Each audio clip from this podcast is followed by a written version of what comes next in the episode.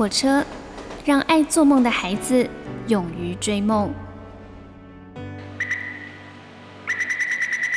我们相信梦想就在下一站的捷运出口。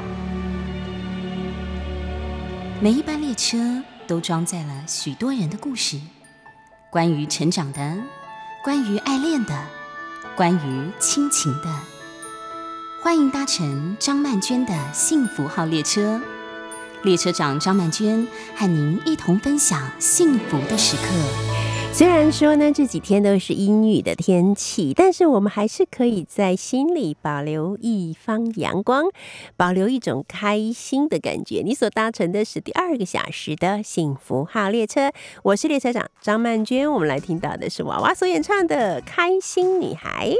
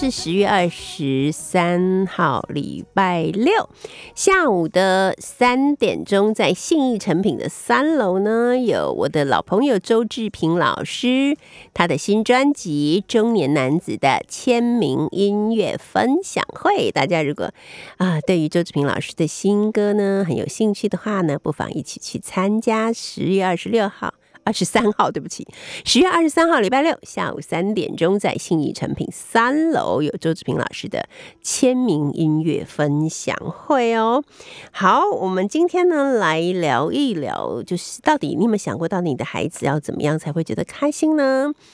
嗯，你现在很容易啦，你只要把 iPad、平板，然后或者是手机交给他，让他无限度的玩游戏，他就会很开心。但是孩子的开心却会换来一些不良的后果，比方说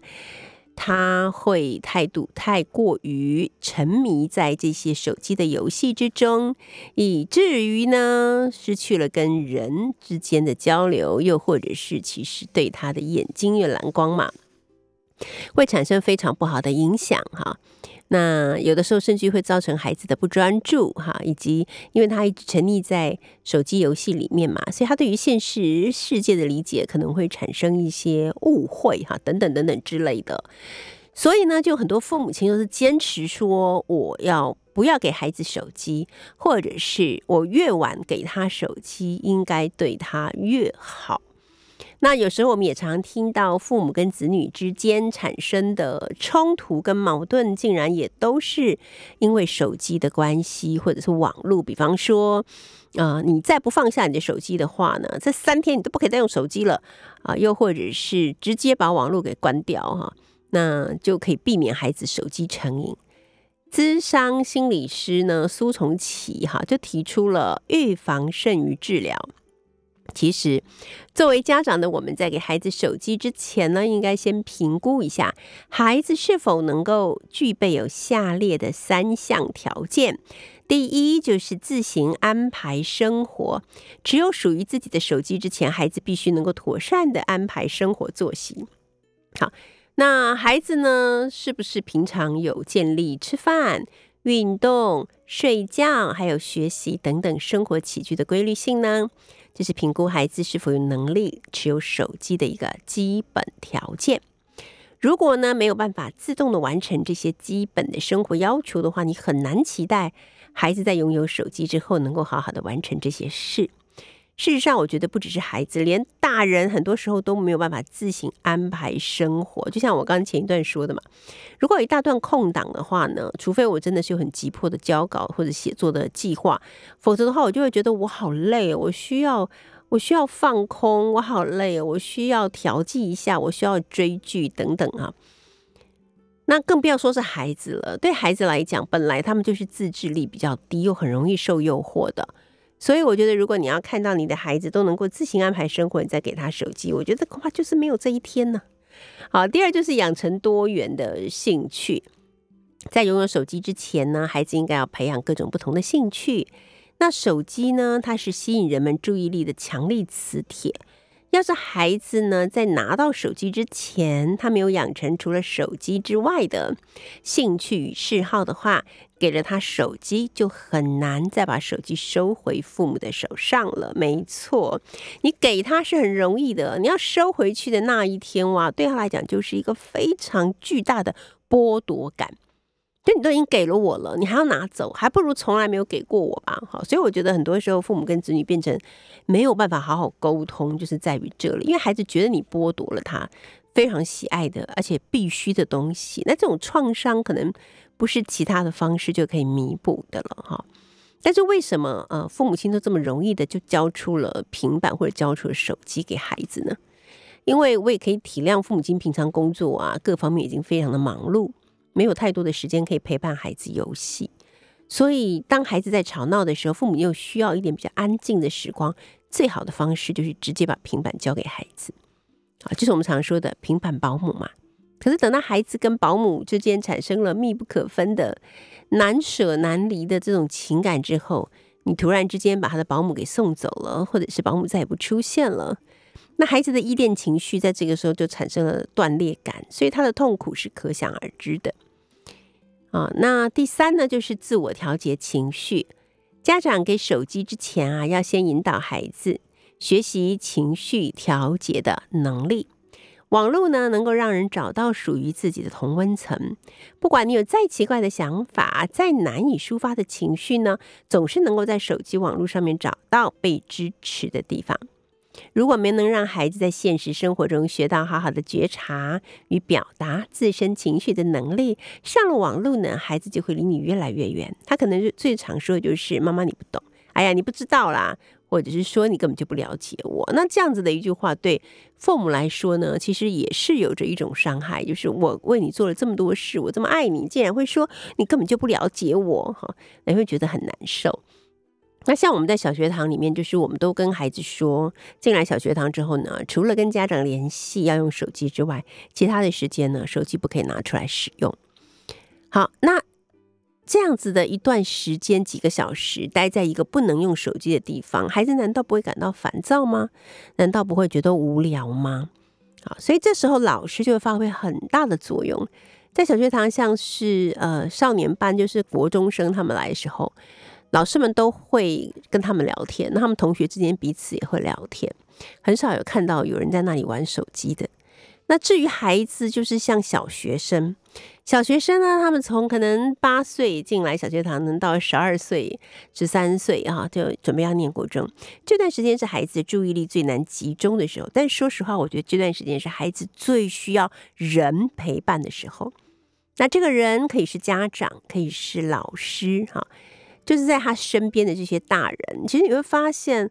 孩子啊，如果能够跟大人在一起玩，他通常会选择跟大人玩，而不是跟小孩玩哦。为什么？因为孩子需要被大人注意，他需要被大人的眼光所关注，这一切对孩子来说是非常重要的。所以，像我们在小学堂上课的时候，当然老师就是会跟每个孩子产生一些连接。但是下课了以后呢，因为我们小学堂的老师很多，有十几位老师。大家就陪着这些孩子们玩游戏啊，各种各样的游戏哈，比方说下棋的啦，哈，或者是呃那种怎么敲冰块啦，好，又或者是魔术方块啦，好，或者是叠叠乐啊，就是各种各样的游戏，大家全部都趴在地板上，因为我们每一次上课之前跟上完课之后，我们都会很认真的消毒地板，所以我们地板还蛮干净的。那大人小孩全部趴在地上，趴满满的。那个欢呼声呐，喧闹声啦，惊惊讶的声音或者遗憾的声音，哇，真的是充满了整个小学堂。没有一个孩子，当然有些孩子他会选择读书，他喜欢阅读，我们也不会打扰他。没有一个孩子会，没有一个孩子会跑来说我好无聊，不知道干嘛。也没有一个孩子会把手机拿出来玩游戏。他们上课时候很认真，因为他们下课的时候已经发泄过了，然后他们下课的时候就很开心，很嗨。大家玩在玩成一团，那我觉得这样子的陪伴，对啊，老师是要花很多时间嘛，没有一个老师可以坐在办公室里放空，因为每一个人都要出来陪小孩，还觉得人力有点不够这样子。我觉得借由这样的陪伴，让孩子知道，其实这个世界上最有趣的就是人，因为人的反应可能永远都是你不能理解的，可能也是电脑猜测不到的。然后他们也感受到人与人之间的关心，他们觉得有人在关注他们。那这对孩子的成长来讲，真的是非常的重要。他们会永远记得，在他们成长的这段过程之中，曾经有一群大人像孩子一样的趴在地上陪他们玩游戏。我们现在听到这首歌，张惠妹所演唱的《记得》。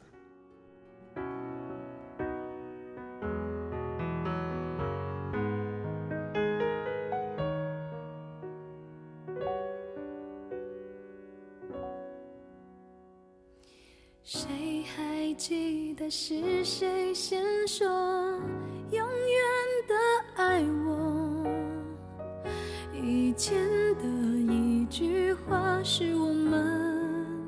以后的伤口。过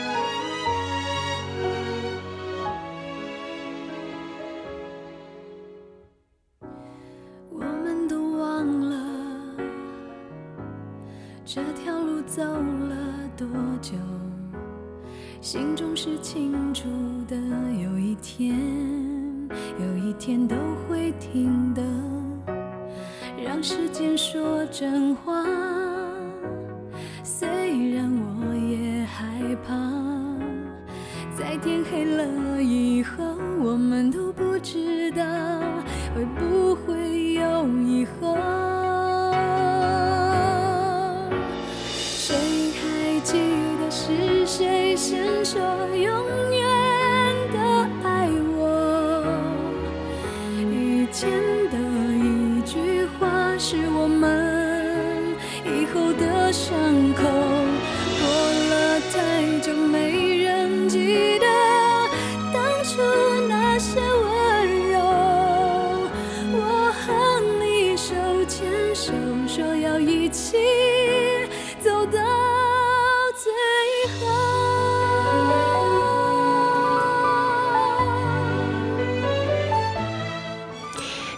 福部最新的死因统计啊，癌症呢已经三十九年是蝉联首位，死亡率第一依旧是肺癌。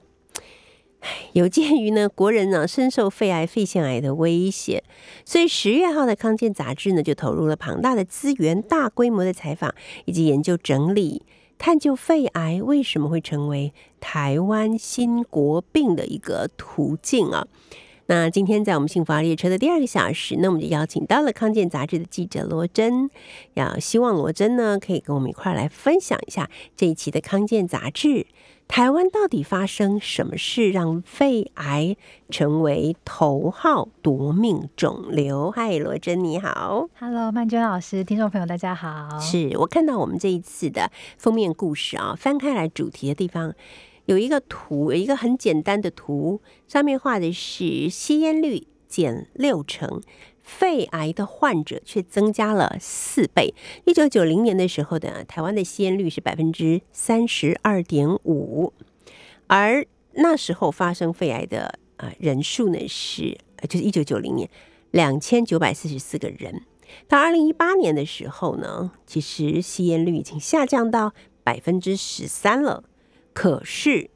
在二零一八年，罹患肺癌的人数有一万五千三百四十五个人。是我觉得看到这个真的很震惊，我就说：天哪，到底是怎么回事？所以，并不是跟吸烟有绝对关系吗？是，其实呃，过去我们不管是在呃，就是医界的一些卫教宣导，或者是政府部门。不政府部门的卫教宣导，我们可以看到肺癌的危险因子有很多，嗯，所以我们常听到吸烟也是，二手烟也是，空屋，或者是你环境中可能有一些什么石棉铺路啊，或者是冬气的铺路等等的，有好多好多都是肺癌的可能的危险因子。对，但是，呃，到底哪一些跟我们比较有关？然后哪一些它的占率、它的可能呃带来的威胁其实是比较大的？这些我们好像不是非常的清楚。嗯那也就造成我们这一次为什么要就是以这个为主题，然后来讨论肺癌的这个发生的状况这样子。对，尤其是有一个警讯很值得大家注意的，就是百分之七十女性的肺癌是成因不明的，而且女性罹患肺癌的比例也大幅的增加。二零一八年的时候，男性肺腺癌的占率呢是百分之五十八，而二零一八年的时候，女性的肺腺癌，好，我刚刚讲都是肺腺癌啊，它的占率是百分之八十八点一。可是到底为什么呢？是是，呃，主持人刚刚提到，就是肺腺癌，就是它的占比一直在增加。对肺腺癌其实是肺癌的一种。嗯那肺癌有好几种，它可能还有小细胞的肺癌，还有鳞状细胞的肺癌、大细胞的肺癌等等等等等。那有一些它是跟吸烟关系比较大的，可是像肺腺癌，它是跟吸烟关系比较小的。嗯，那诚如刚刚主持人提到，不管是男性还是女性，肺腺癌在所有的肺癌里面的占率是这几呃这几十年来是一直在增加。对，那我们这次采访了像中研院的院士陈建仁院士，嗯嗯或者是杨盼池院士，还有一些呃工位的学界的老师们，那他们有去归纳一些过去的的一些数字，像陈建仁院士有提到说，其实以女性来讲，大概有一成的人是自己吸烟，嗯，患者自己吸烟，对，那大概有一成的人是老公吸烟，嗯，大概有另外一层的人是他有煮饭，但是他没有使用抽油烟机，所以他可能铺露在油烟当中。，嗯对，但是其实这三大类感觉比较明确的原因扣掉之后，其实也还有七成的人他是原因不明的。嗯嗯，对，那大家就很好奇，说到底为什么会有这样子的一个状况？嗯哼，那可能有人怀疑基因，确实我们好像有时候会在新闻媒体上面听到肺癌基因、什么癌的基因，对对对，对，但是呃，陈建仁院士他自己也有参与这些国内的基因研究，他有提到说，确实是有这样子的那种呃易感染或是易罹患肺癌的这样的一个基因，嗯但是呢，这个基因它其实就算我是带有这个基因的人，它本身带来的这个引起肺癌的风险，大概只是其他人的一点五到两倍。是，那这个数字怎么理解呢？你如果去比较吸烟引起肺癌的危险性是十倍。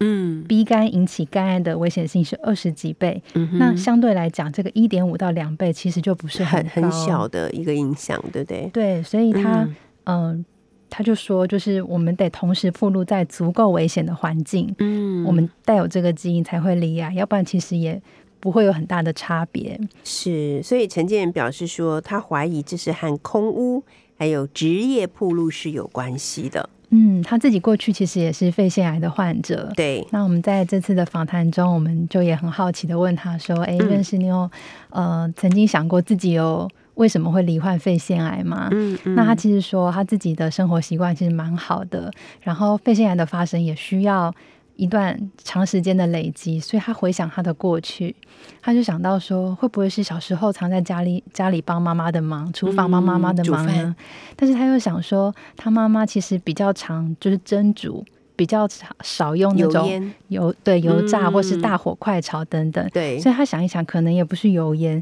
那会不会是高雄的空污那个时候比较严重，嗯而呃带来的影响？嗯，这是他自我怀疑的第一个点。对，那第二个就是他呃大学的时候他念动物系，嗯哼，嗯，他也在想说，是不是在工作上面很常接触到那种呃福马林这些常常呃可能跟那个呃致癌比较有关的一些溶剂这样子。嗯。那他的周边同学确实也有蛮多人在比较年轻的时候罹患不同的癌症，嗯。所以他想以他自己来讲，就是空气污染或者是职业铺路，对，就是你的专业上可能会铺路到的这个危险的这个物质的这样的一个情况，可能是他自己呃罹患肺癌的可能原因。那这个也是他怀疑国内呃肺腺癌一直呃肺癌一直增加的可能的原因。对，因为像我们有的时候从台北离开啊，会去中南部嘛。那我之前就是在疫情还没有起来的时候，常常去中南部办活动。最明显的感觉就是，呃，不管天气是晴的还是阴的，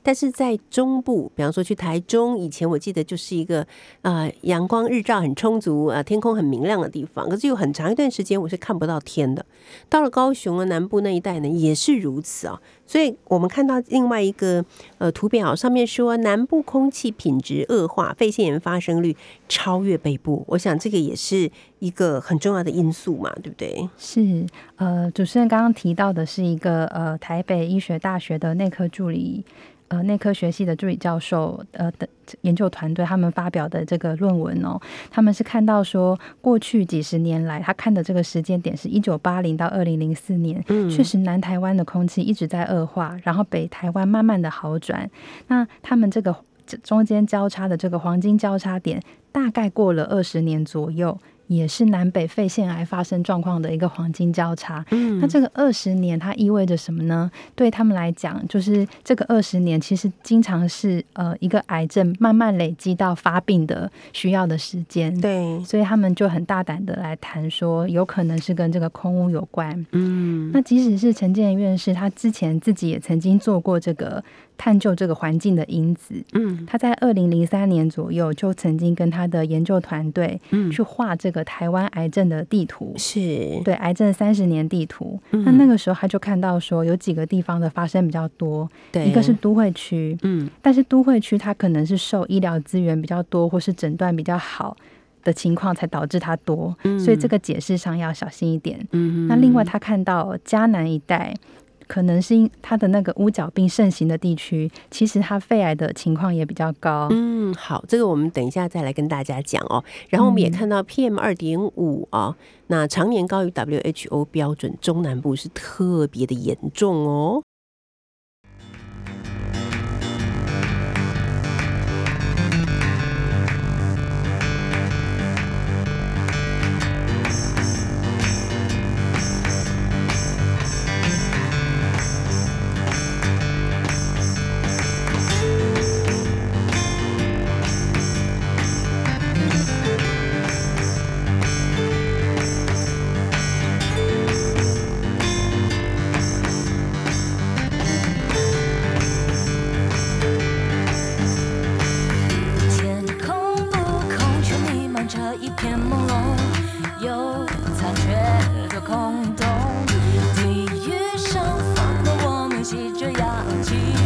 从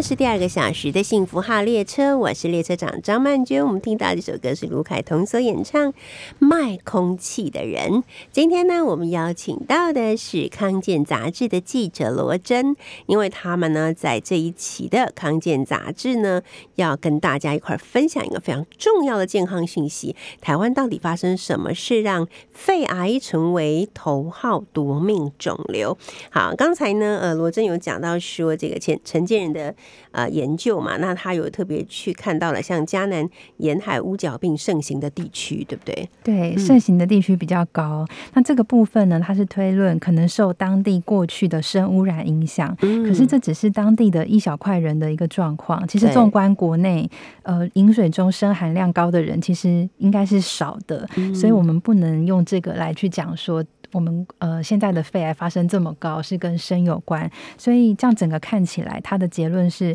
看起来空污比较高的地方，好像就是有比较高的肺癌的发生。所以最主要可能还是来自于空污的影响。它应该会有扮演重要的角色，这是、嗯对一个猜测。那这一次呢，我们呃也做了一个蛮特别的资料搜集，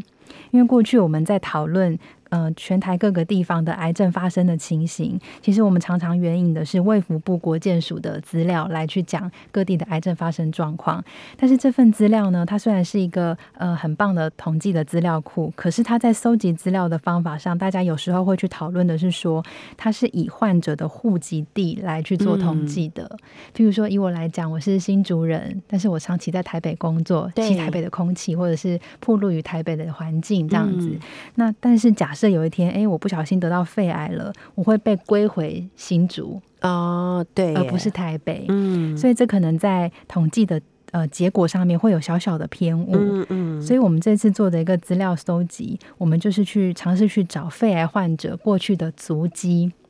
现在大家对足迹很熟悉，对对对 对，我们就是呃，我们使用的是健宝资料库的资料，嗯我们请健保署呃帮忙提供，就是呃两千年哎两千一零年到两千二零年每一个首次确诊肺癌的病人，他们在前一个十年，两千年到两千零九年，他们感冒就医次数最多的地点。然后我们去假设，那就是他实际的生活地点。嗯因为看感冒，我们都在邻近的地方看，对，不会特别跑回老家去看。或者是说跑到很远的其他的大医院去看。对，所以我们就尝试这样子去去界定。嗯那跑出来的资料呢，我们要算发生率的时候，我们除以的那个分母的数，也是去找这个呃主计处的呃人口普查的资料当中的县市常住人口。对，它就是常住，而不是户籍。嗯对，那这样子除下来，我们看到的是以区域来讲，中部是最高的，南部是第二高的。那这个现象，它除了跟我们长期的这个呃各个地方的空屋状况一致，就是长期看来，确实 PM 二点五比较严峻的就是中南部，嗯嗯，一致之外，其实我们这一次的这个资料收集，除了看区域，我们也看到了一些呃人体细微处的证据。是那刚刚看到的这个现象，也跟一些人体细微处处的证据有一些相呼应的地方。嗯一个是中山医学呃中山医学大学工卫系的老师，就是他过去也是跟陈建仁副总统一起去搜集台湾的癌症地图的状况。嗯那也是看到中南部的危机，那可是中南部的肺癌危机看到之后，他要再找进一步的证据，是他这几年就转向找一种更微观的证据。嗯那他们锁定的是人体里面有一个叫做 SOX2 的蛋白质。嗯那这个蛋白质呢，它是呃跟很多种癌症有关。那特别在肺癌当中，这样的一个 SOX2 的基因如果过度表达的话，它会影响肺癌的这个存活率，或是肺癌治疗的情形很很深。嗯所以它被认为是肺癌潜在的分子的标志物。那这个 SOX2 呢，它有可能会因为空污的影响而发生一些子区域的甲基化。嗯那这样的一个小变化呢，它其实就会让我们这个呃肺癌的易感性、肺癌的风险会提高。是那他心里就想说，那假设我们今天去观察不抽烟的人，北部跟中南部不抽烟的人，那他们身体里面这种 SOX2 甲基化的状况会不会南北会有一些差异？嗯他就去看结果确实看到中南部的人体内这个 SOX2 甲基化的情形是显著高于居居住在北部的不吸烟的人。嗯，那这件事情就反映着可能中南部的有一些空屋或者是其他的环境因子，才造成南北有这样子的一个呃发生情形的变化。嗯，了解。所以我们讲到这里，大概已经可以做出一个结论了，那就是呃，外在环境，特别是空气污染，可能是会造成肺癌呃产生的一个最重要因素喽。嗯，它是一个很重要的因素。我们在讲嗯最后一个，就是是人体细微处的另外一个证据。嗯，这是中研院院士杨盼池跟他的团队做的一个研究。他们呢去找呃这个早期肺癌病患，去取他们体内的这个肺癌肿瘤的这个组织，是，然后呢去萃取其中的 DNA 来做基因定序，去比对说哪一些基因突变了，来找出台湾患者的这个突变特征。嗯。结果他们找到这个五大类的突突变特征，又再进一步的去呃根据国外的这个癌症突变特征的资料库来去推论有没有哪一些的致癌来源可能会导致这样的长相的突变。嗯，那最后推论出有五大宗的致癌来源，是，对，包括辐射、烷化剂、多环芳香烃、硝基多环芳香烃跟亚硝胺，这些都是可能呃国人会暴露，而且会造成癌症的重要的、造成肺癌的重要致癌来源。嗯，那值得一提的是说，嗯，其中三个跟西方人就是有的很像，像辐射、烷化剂跟多环芳香烃，对，它们的来源分别是像辐射，就是我们平常的这个放疗或者是放射线的检查，是，或者说环境会有一些游离辐射。嗯那烷化剂的来源呢，像是部分的癌症或是自体免疫化疗药物，嗯，那这个一般人就比较不会接触到。对，那多环芳香烃的话，就是我们常听到的烟品的铺路，不管是一手烟还是二手烟，或者是烹饪或是焚烧垃圾，嗯这都可能会铺路到这个多环芳香烃。这三个呢，国外呃外国人有，然后呃台湾人也有，嗯但是另外两个因子就是外国人比较少见，可是在台湾的肺癌患者身上看到的是比较大宗的。对，一个就是硝基多环芳香烃，嗯，它可能的来源是燃煤或者是火力发电厂。火力发电厂，对然后还有嗯汽机车的这个排放。废气，是。嗯那另外一个呢，就是亚硝胺，那它可能的来源是烟熏或者是腌渍的肉类，嗯，或者是我们平常煎、烤、炸含有亚硝酸盐的食物，像是香肠、培根、火呃火腿、热狗这一些。嗯所以杨盼池教授他们的这个研究，其实又进一步的呃，透过更细致的证据告诉我们，从我们人体身呃身上的这个突变特征反推出来的这个致癌物，它告诉我们说，确实空气污染，包括工厂的，或者是车辆的排放，以及刚才我们都还没有讨论到的，就是食物的这个部分。对，其实都可能会造成我们肺癌，而且看起来它是有蛮大的贡献的。嗯，而且刚才你讲到那些东西，好像刚好都是我们台湾人很喜欢吃的东西，对不对，对？很常烤见。烤肉啊，然后吃一些那种烟，就是好像有烟熏的那些食物嘛，哈。好，然后我们有看到说，这个空屋中致肺癌的金属，就是这些金属从哪里来呢？啊，研究指向高雄、嘉义、台北，是。嗯，这边呢是我们呃这这次看到呃的一篇也很不错的也很有趣的研究，嗯很重要的一篇研究。嗯、先跟大家谈哦，这个我们常听到的空污，它其实可能是气体状的，也可能是粒状的。对，像 PM 二点五就是颗粒嘛，颗粒，嗯，但是它大的可能是 PM 十，小的可能是 PM 二点五，可能再小的又是 PM 几几几，它是它的粒径大小不同这样子。那可是呢，即便是呃这个 PM 二点五，它的成分也并不单纯，嗯哼，它里面可能夹带着很多不同的成分，所以呃，如果今天你夹带的成分比较毒，对，那即使你浓度低，对人体的伤害也可能是高的。嗯，那这个研究很特别的是，它是国卫院呃的研究，他们很特别的是，他们去看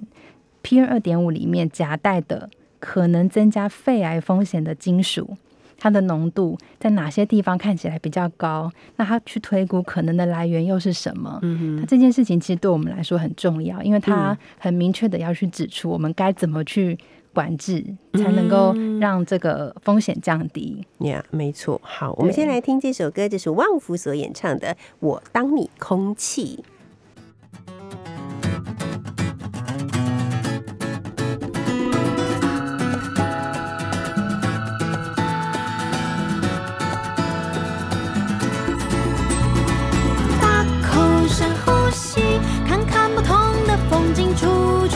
清醒，自由在做自己像小酒的生肖，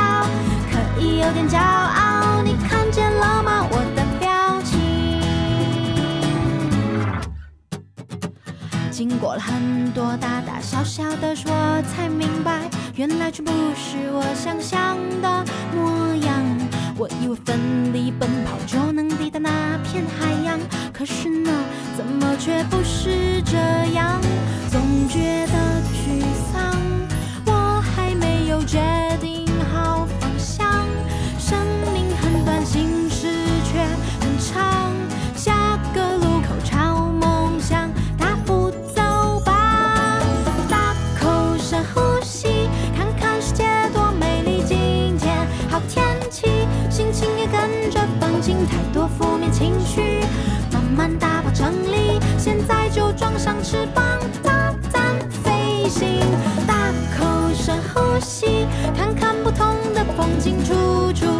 都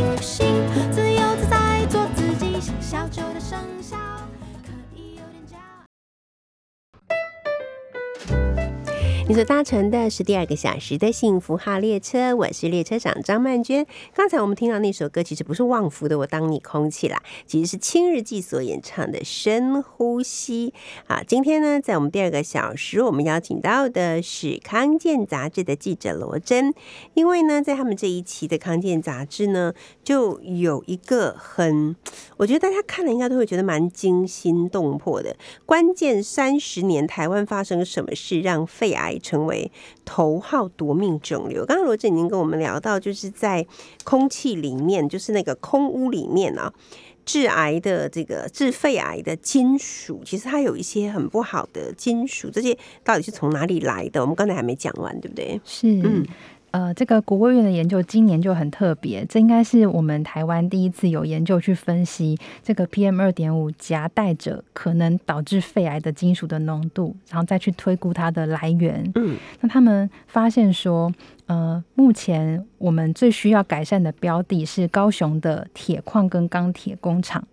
然后呢，再来是嘉义邻近地区或上风处的燃煤电厂、锅呃锅炉跟钢铁冶炼。那这边所谓邻近区域或上风处的意思是说，呃，嘉义其实比较少燃煤或相关的这种工厂，那所以它有可能是从呃，譬如说呃云林或是其他吹过来台中地方飘下来的，有可能。哦嗯再来第三名，就大家要注意是台北的交通排放。嗯那这一些呢，虽然说目前他们都没有超过国际认定的致癌风险，可是是有一些贡献来源已经接近警戒值了。嗯那这个是二零一六到二零一八，也就是这几年的这个监测调查的一个结果。是那它可能不会是直接反映在我们现在的肺癌发生的情形，可是跟未来肺癌的发生情形有关。所以说，要要降低这个胃癌呃未来的这个肺癌发生的情形，我们怎么样去有效的控制？这篇是很重要的一个参考的来源。嗯，嗯了解。其实我们听到现在，我想有些朋友可能跟我一样，心里已经开始有点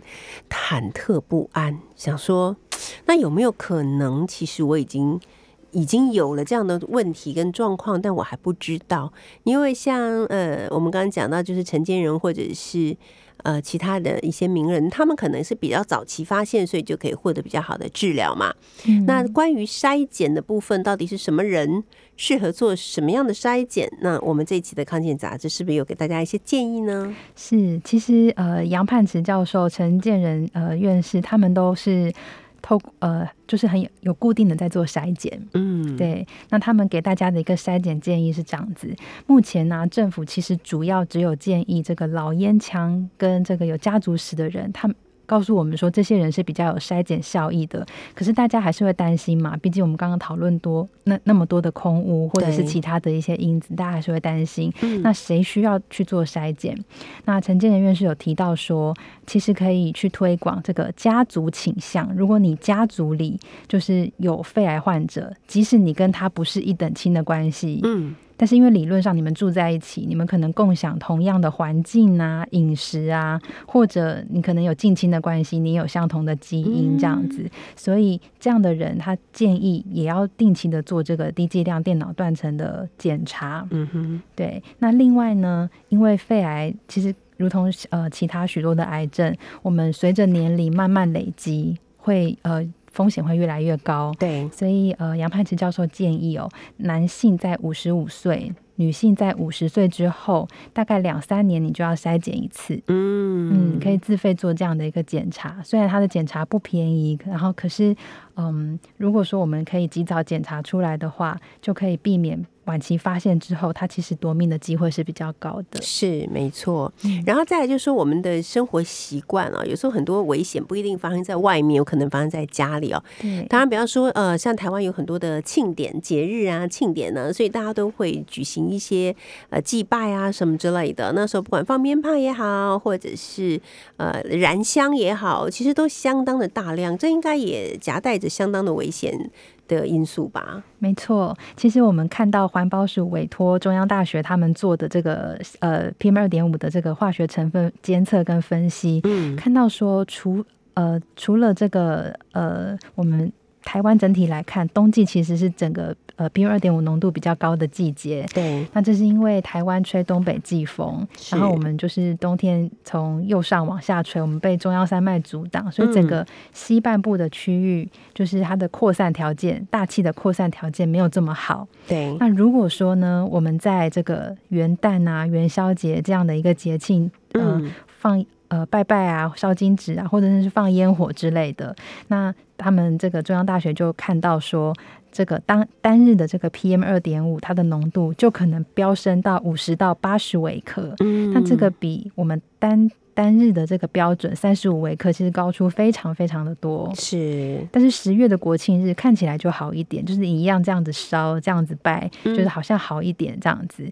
那这是因为就是季节不同的扩散条件就不同，嗯所以回头就是第一个是我们要减少使用这样的一个呃拜拜啊，或是烧金纸这样的一个频率。对那第二个就是冬天的时候，真的要特别在注意这样子。嗯，另外就是也提醒我们大家，在日常生活之中，会在自己的家庭或者居家或者办公的附近，还可以做一些什么样，比方说种什么样的植物，或者是选择一些什么样的建材，可能是比较好的。对，主持人很有概念。像呃，我们平常家里面有时候买一些新的家具回来，对，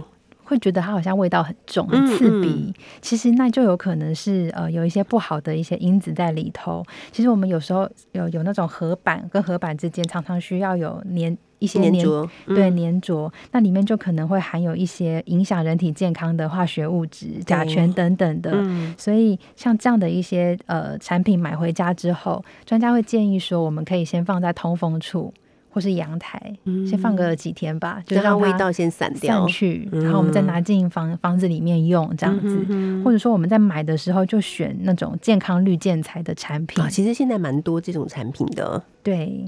那另外呢，就是可能很多人现在已经开始在用空气清净机了，是对，空气清净机它其实有一定的功效。那在哦使用上的话，我们可以把它摆在我们其实比较常活动的地方。嗯哼，如果摆在角落的话，我们其实它角落的空气可能比较干净，可是问题是我们很少去角落活动这样子，没所以要，摆在你呃常活动的地方。嗯，那另外这一次我们也听到一个很特别的，就是空气清净机的这个入风口。如果说嗯我们在包上一层呃便宜的滤材，它叫做沸石，嗯沸腾的沸，石头的石。然后听说它大概十片才九十九块，所以我们包上这样的一层，它有嗯、呃更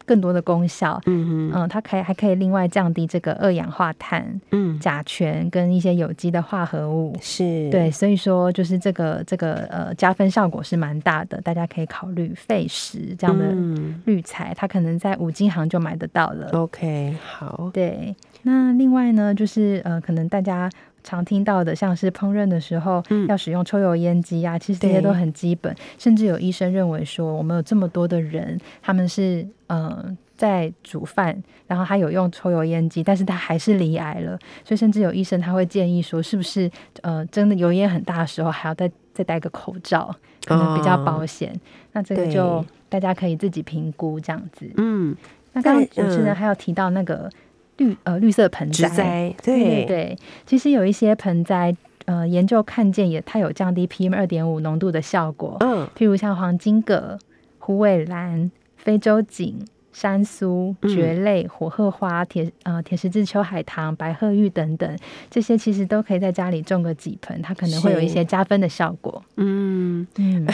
那个环保署研究显示，每一平方公尺要摆二到九盆的盆栽才会有效果。对那其实蛮多的，对不对？其实蛮多的，所以这个叫相辅相成啦。就对是我们可能呃假如果说有。呃，真的觉得空气很糟的话，嗯空气清净机其实可以帮上大忙。那如果再加嗯上这个盆栽的话，它也许还有一些加分的效果。嗯，当然再来就是我们自己要努力啦，比方说饮食有没有均衡啊，是不是有规律的运动，也都可以帮助我们排除有毒物啊。其实我们这一期的康健非常的精彩，非常的丰富，里面有很多我们可能都没有想过也不知道的讯息。那大家呢，如果想要更深入的了解的话呢，就可以来看看康健杂志，我们这个是呃十月号的，它的封面故事是关键三十年台湾发生什么事，让肺癌成为头号夺命肿瘤。今天我们也非常谢谢罗真来给我们做介绍，谢谢你罗真。不客气，谢谢。好，我们现在听到的这首歌是旺福所演唱的《我当你空气》。今天的幸福号列车，